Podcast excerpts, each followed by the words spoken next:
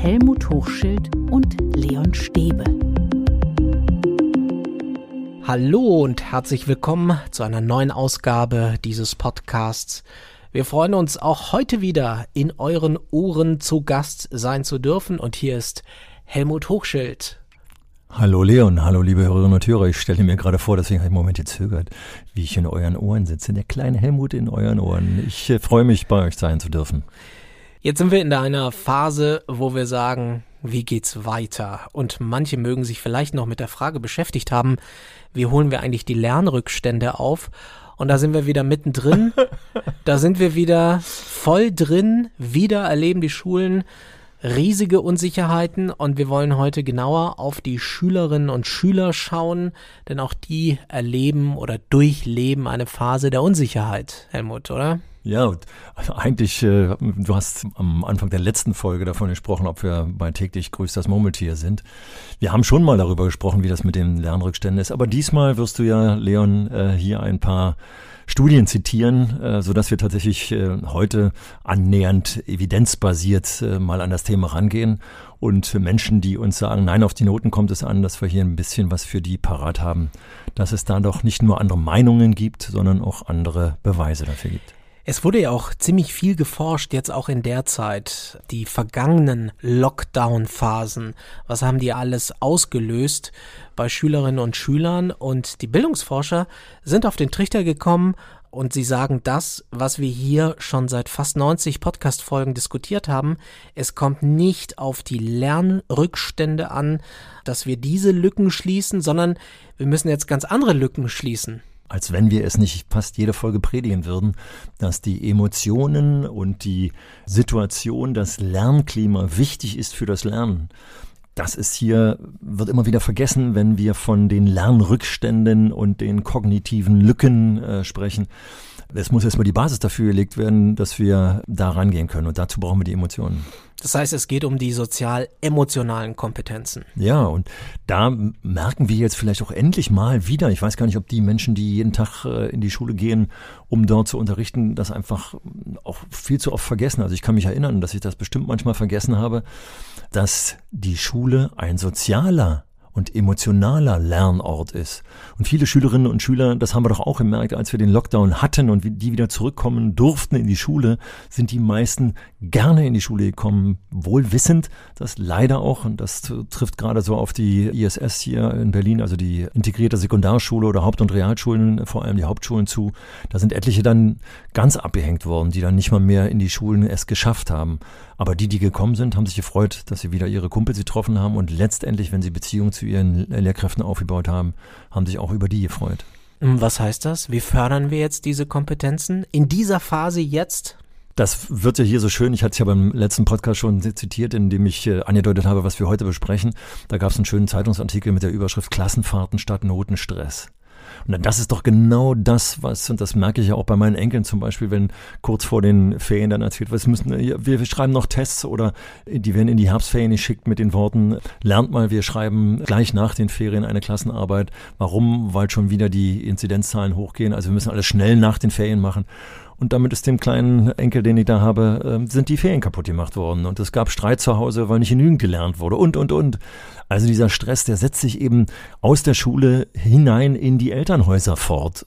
Und das macht uns gesellschaftlich, zumal wir uns wieder ja immer noch hier im Winter befinden, das macht uns das Leben schwer und wir müssen hier mal was dagegen tun, indem wir zum Beispiel Dinge tun, die angenehm sind, mal auf eine andere Art und Weise lernen, mal mehr Zeit lassen zum Lernen und bei den Lerneffekten immer wieder auch dann mal im Kopf haben, wir lernen voneinander, wenn wir über unsere Emotionen auch mal sprechen.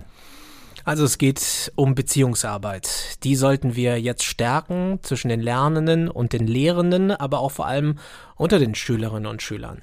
Ja, also eben das äh, äh, Peer-Management, hätte ich jetzt beinahe gesagt, die Peer-Kommunikation, die ist doch so wichtig und deswegen ist es zum Beispiel auch so wichtig, dafür das sagen wir ja auch immer wieder, dass auch im Unterricht die miteinander reden dürfen, also in Gruppen äh, sich über ein Thema unterhalten, die Gruppenergebnisse so zusammentragen, dass man sie dann nachher später in die Großgruppe bringt.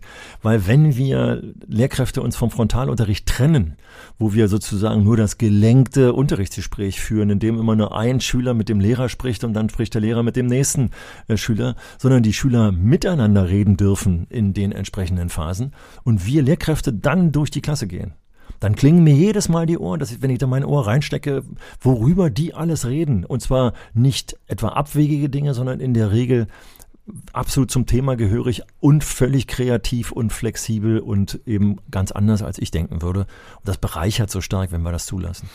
Die OECD hat eine Studie gemacht, was eigentlich die wichtigsten Aspekte an der Schule sind. Unter anderem, und jetzt kommt eine ganze Latte an Begriffen, Verantwortungsgefühl, Empathie, Beharrlichkeit, Selbstkontrolle, Vertrauen, Neugierde, Kreativität, Motivation, Durchsetzungsvermögen, Geselligkeit, Selbstwirksamkeit.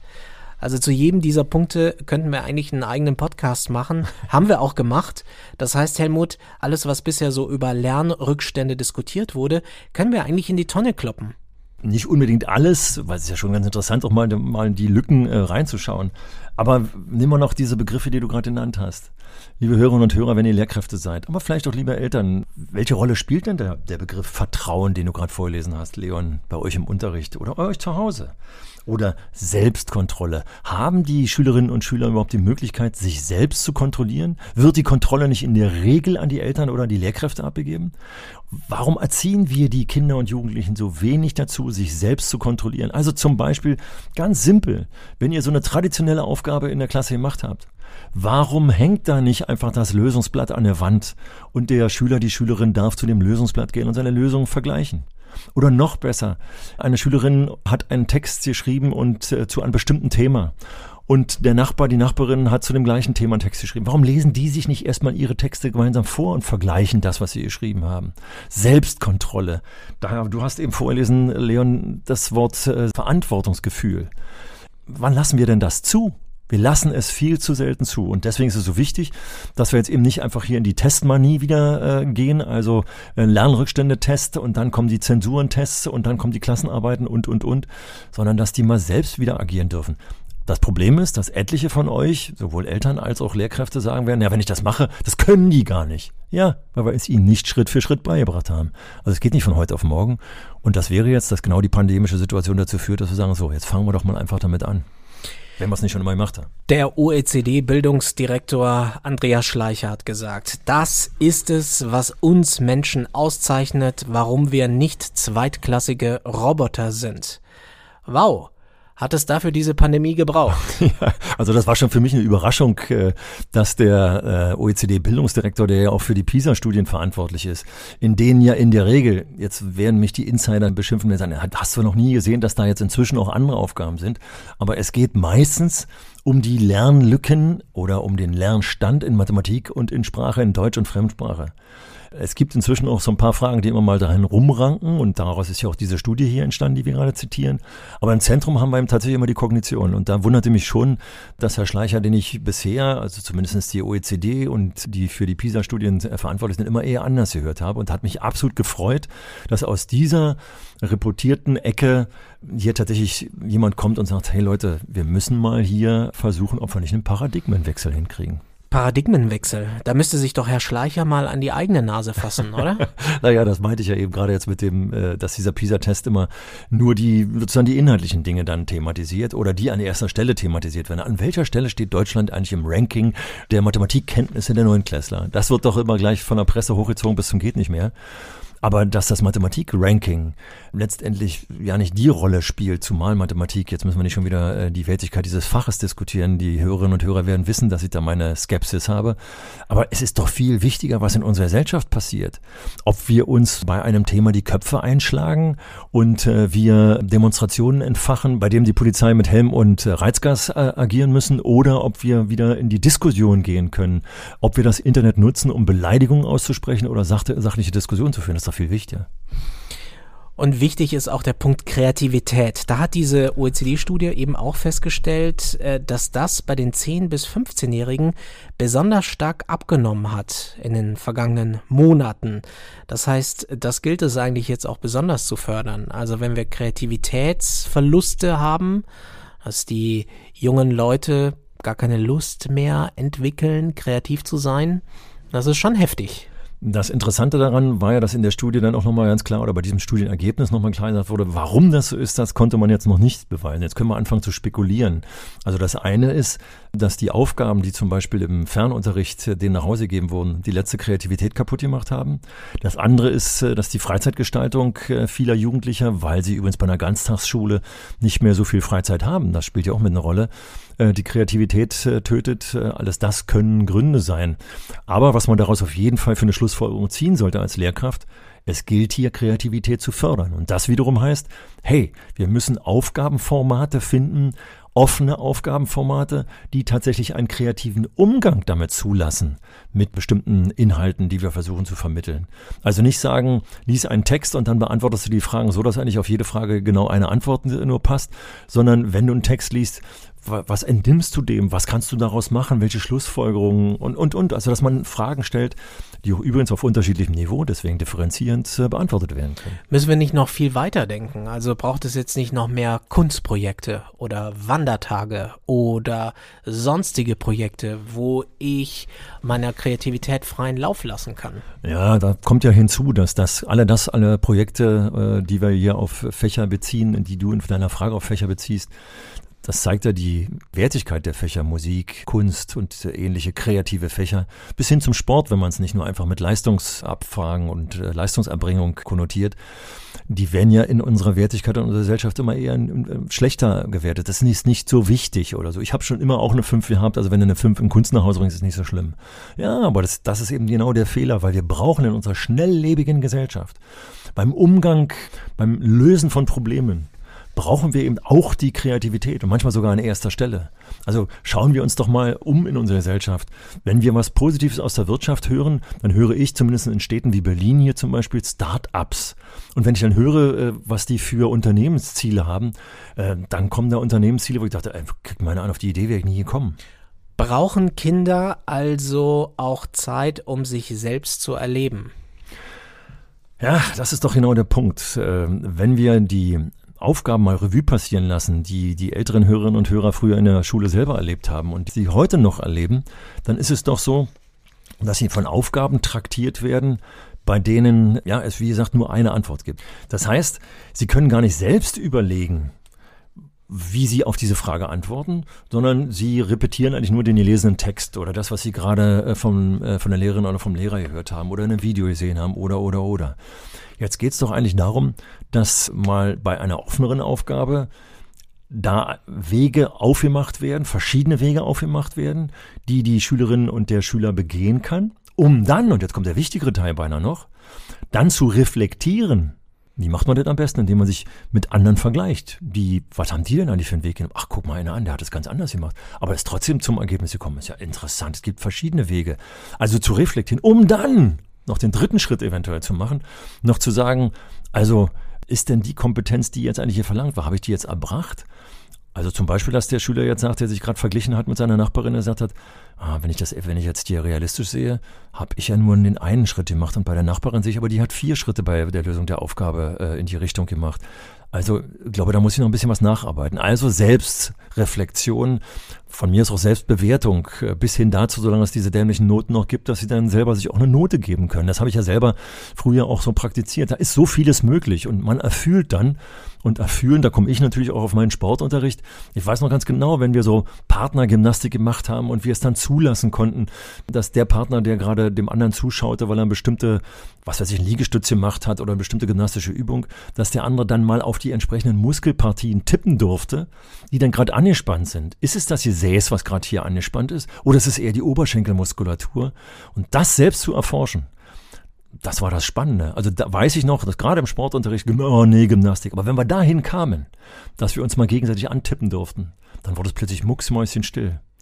Und wenn dann sowohl der, der getippt hat, als auch der angetippt wurde, miteinander kommunizieren, wie das Antippen auf ihn wirkt und also, wie gesagt, das ist das sich selber fühlen. Das machen wir viel zu selten viel Raum für Kreativität im Unterricht. Darum geht's. Wir müssen auch über die psychosozialen Folgen sprechen, Helmut. Denn da gibt es ja inzwischen auch viele Umfragen und auch Studien, zum Beispiel das Schulbarometer vom äh, Deutschen Schulportal. Da heißt es, 23 Prozent der Lehrkräfte sehen eine deutliche Zunahme von aggressivem Verhalten, 26 Prozent von Absentismus, 39 Prozent von Zurückgezogenheit, 42 Prozent körperliche Unruhe, rund 67, 68 Prozent sehen mehr Motivationsprobleme und Konzentrationsmängel. Was sagen uns diese Ergebnisse? An erster Stelle habe ich jetzt gerade sehr aufmerksam nochmal deine, äh, die von dir vorlesenden Zahlen verfolgt. Fast alle, vier von fünf, die du gerade vorgelesen hast, sind genau die Elemente, die wir als Störfaktoren im Unterricht sehen. Also die fehlende Motivation zum Beispiel. Und das ist das, was wir auch sehr schnell wahrnehmen. Aber wir machen uns, glaube ich, nicht tiefgehende Gedanken darüber, wie wir dem gegensteuern können. Also zum Beispiel, wenn die nicht motiviert sind, dann liegt es auch vielleicht an der Aufgabe, die ich immer wieder stelle. Vielleicht an der Tatsache, dass ich das Mathematikbuch äh, Seite 25 aufschlagen lasse und löst bitte die drei Aufgaben, die auf dieser Seite sind. Das ist nichts Kreatives. Wenn ich aber im Sachunterricht der Grundschule, übrigens auch in schwierigen Klassen, in schwierigen sozialen Umfeldern, gesehen habe, dass sich eine Lehrkraft getraut hat, einen Schuhkarton mit Materialien hinzustellen und zu sagen, jetzt baut doch mal hier mit diesen Materialien, die da drin liegen, ein Schlauchsystem, das die Flüssigkeit von A nach B, also von diesem Gefäß in dieses Gefäß, meinetwegen in den Blumentopf transportiert, damit ihr, wenn wir in den Ferien sind, die Blumen genügend Wasser haben. Und die durften alleine damit umgehen. Dann weiß ich, dass Skeptiker gesagt haben, ich weiß nicht, ich habe mal einen Unterrichtsbesuch gemacht, da sagt eine Fachseminarleiterin, oh, die, die kippen doch das Wasser alles aus. Mal, was macht die hier? Oh nein, das kann ja nur schief gehen. Und wir waren völlig überrascht, wie, weil die Aufgabe wirklich so toll äh, gestellt wurde, die miteinander gearbeitet haben und tatsächlich diese Schlauchsysteme nachher völlig anders aussahen teilweise. Also wir machen genau den Fehler, dass wir zum Beispiel diese mangelnde Motivation nicht etwa dadurch begegnen, dass wir mehr Offenheit schaffen, sondern wir ziehen die Zügel noch mehr an und dann werden sie noch aggressiver. Also es gibt einen Teufelskreis. Und aus dem müssen wir rauskommen. Und das löst ja jetzt auch noch nicht das psychosoziale Problem. Also Richtig. Also die Schülerinnen und Schüler müssen ja irgendwie merken, dass sich jemand für sie interessiert. Richtig. Und jetzt bei der Frage fällt mir eben auch noch das fünfte Element ein, was wir nämlich häufig nicht als Störfaktor wahrnehmen. Du hast vorhin vorgelesen, dass Zurückgezogenheit eben eine wichtige Rolle spielt. Im Gegenteil, oftmals sind ja wir Lehrkräfte zufrieden, wenn von 25 Schülern sich äh, sieben zurückziehen, dann habe ich Wegdämmern. Ja, sozusagen, sozusagen. Ich lache jetzt drüber, aber für die Schülerinnen und Schüler ist das meist ziemlich bescheuert. Äh, für uns Lehrer, die wir uns überfordert fühlen, nehmen wir das als Entlastung wahr.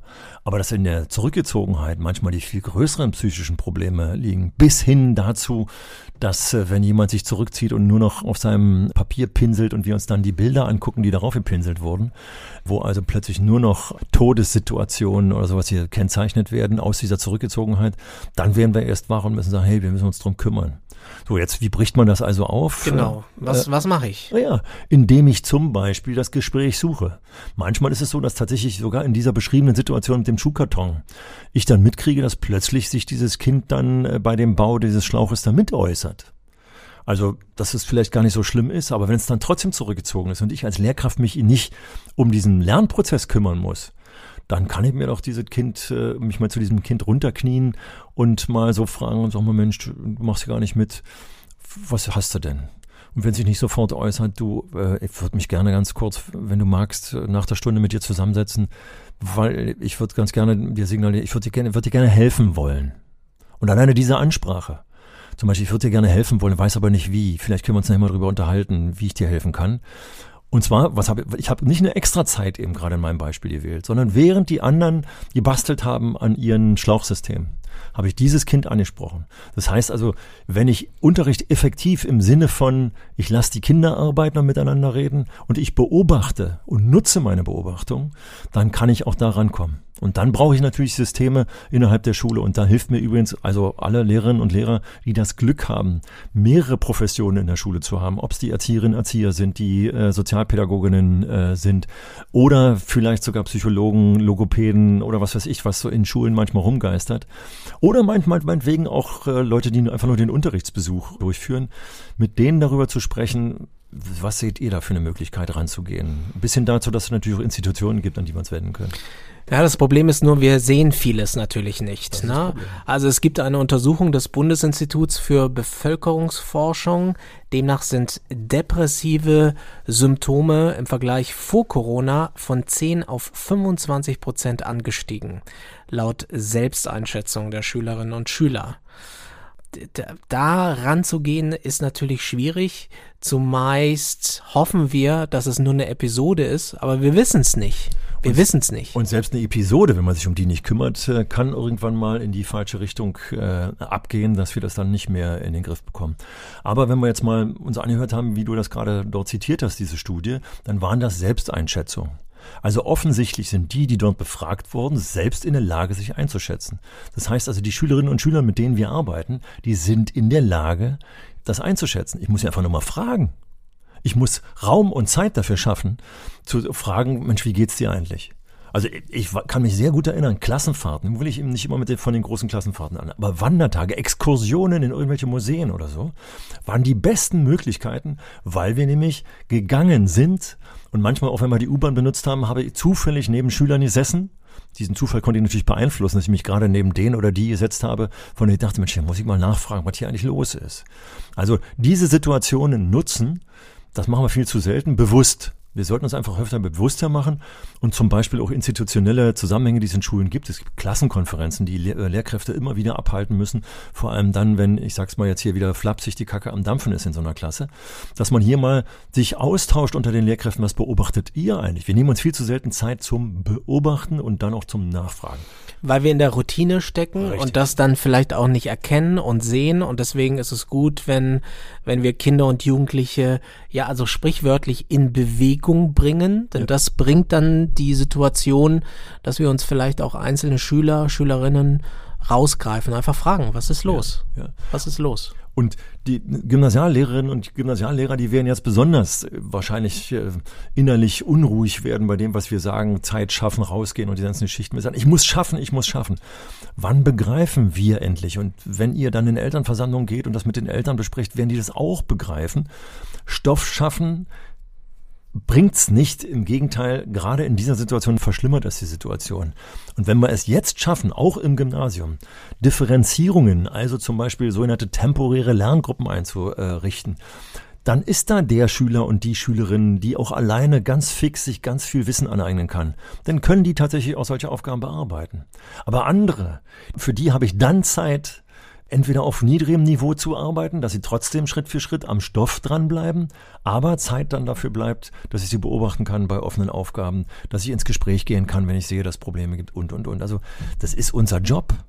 Und wenn euch dann Leute äh, auf die Füße treten und sagen, aber euer Hauptjob ist, Wissen zu vermitteln, dann brauchen wir solche Studien. Und die gibt's eben übrigens von den Neurowissenschaftlern von in ganz vielen wissenschaftlichen Bereichen, die uns sagen, wir schaffen eben keinen Stoff, wenn diese Grundlagen nicht gefestigt sind, nämlich die emotionalen, sozialen. Ist Schule zu stark auf kognitive Fächer ausgerichtet? Sind Kinder zu Leistungsmaschinen gemacht worden? Ja, und wenn diese Frage jetzt nochmal gestellt wird auf Schule, dann sehen wir uns, schauen wir uns doch mal um in, in großen Betrieben, wie zum Beispiel dort äh, das Gesundheitsmanagement hochgefahren wird, weil den Betrieben klar ist, hey, nur wenn das gesundheitlich hier klappt, also wenn auch die, die äh, Psyche sozusagen gesund ist, dann können wir unsere Ziele erreichen. Kleine Betriebe, höre, da höre ich es immer wieder, dass die Stimmung, das Klima in diesen kleinen Betrieben total wichtig ist. Nur so können wir gut arbeiten, nur so können wir effizient, zielorientiert kommunizieren. Das sagt ja auch Andreas Schleicher, der sagt ja, kognitive Fähigkeiten und Wohlbefinden sind zwei Seiten der gleichen Medaille.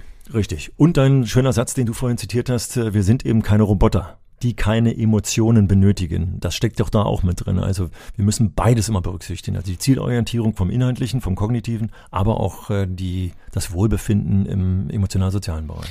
Jetzt hören wir ja die lauten Appelle von Virologen, auch von der Politik in dieser Phase. Was ist denn dein Appell jetzt für Schule in diesen Wochen, die wieder mal von Unsicherheit geprägt sind? Ich knüpfe da so ein bisschen an an das, was wir im letzten Podcast besprochen haben, was auch im Videocall besprochen wurde, nämlich wie gehen wir mit Menschen um, die nicht motiviert sind, die die Motivation verlieren. Und wir sind damals im Videocall mit unserer Hörerinnengemeinschaft dazu gekommen zu sagen, wir dürfen sie nicht allein lassen. Wir müssen mit ihnen zusammenbleiben. Wir müssen sie so miteinander in Verbindung bringen, dass sie immer in Kommunikation bleiben. Und das ist der Hauptpunkt. Also auch wenn die nicht in die Schule kommen, dann müssen wir eben die Medien nutzen, die die Jugendlichen und die Kinder sowieso nutzen, also eben die Handys und äh, die IT-Medien, die da benutzt werden, damit sie in Kommunikation kommen. Und wenn ich gute Aufgaben stelle, kreative Aufgaben stelle, haben die auch Lust, über WhatsApp über die Aufgabe zu chatten. Und wenn WhatsApp eben unterrichtlich verboten ist, dann äh, versuche ich es auf andere Weise. Aber sie müssen in Kommunikation bleiben. Und unser Job ist es dann, wenn wir das schaffen, dass die Schülerinnen und Schüler untereinander äh, stärker sich verknüpfen, dann können wir uns auch auf die Abgehängten mal kümmern.